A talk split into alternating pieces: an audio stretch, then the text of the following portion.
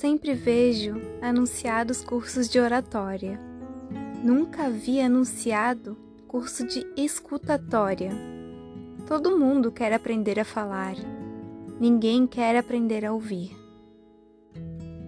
Pensei em oferecer um curso de escutatória, mas acho que ninguém vai se matricular. Escutar é complicado e sutil. Parafraseio Alberto Caeiro.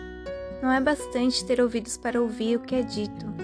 É preciso também que haja silêncio dentro da alma. Daí a dificuldade. A gente não aguenta ouvir o que o outro diz, sem logo dar um palpite melhor, sem misturar o que ele diz com aquilo que a gente tem a dizer. Nossa incapacidade de ouvir é a manifestação mais constante e sutil da nossa arrogância e vaidade. No fundo, somos os mais bonitos. Tenho um velho amigo, Jovelino, que se mudou para os Estados Unidos, estimulado pela Revolução de 64. Contou-me de sua experiência com os índios. Reunidos, os participantes, ninguém fala. Há um longo, longo silêncio.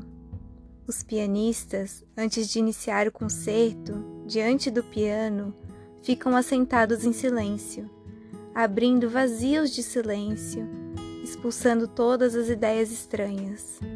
Todos em silêncio, à espera do pensamento essencial. Não basta o silêncio de fora, é preciso o silêncio de dentro, ausência de pensamentos. E aí, quando se faz o silêncio dentro, a gente começa a ouvir coisas que não ouvia. Eu comecei a ouvir. Fernando Pessoa conhecia a experiência e se referia a algo que se ouve nos interstícios das palavras, no lugar onde não há palavras. A música acontece no silêncio. A alma é uma catedral submersa. No fundo do mar, quem faz mergulho sabe, a boca fica fechada. Somos todos olhos e ouvidos. Aí, livres dos ruídos do falatório e dos saberes da filosofia, ouvimos a melodia que não havia, que de tão linda nos faz chorar. Para mim, Deus é isto, a beleza que se ouve no silêncio.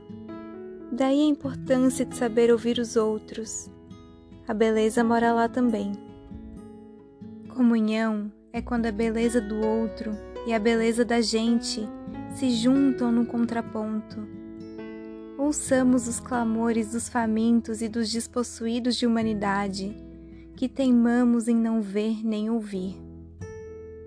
É tempo de renovar, se mais não fosse, a nós mesmos e assim nos tornarmos seres humanos melhores, para o bem de cada um de nós.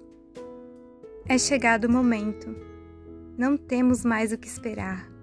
Ouçamos o humano que habita em cada um de nós e clama pela nossa humanidade, pela nossa solidariedade, que teima em nos falar e nos fazer ver o outro, que dá sentido e é a razão do nosso existir, sem o qual não somos e jamais seremos humanos na expressão da palavra.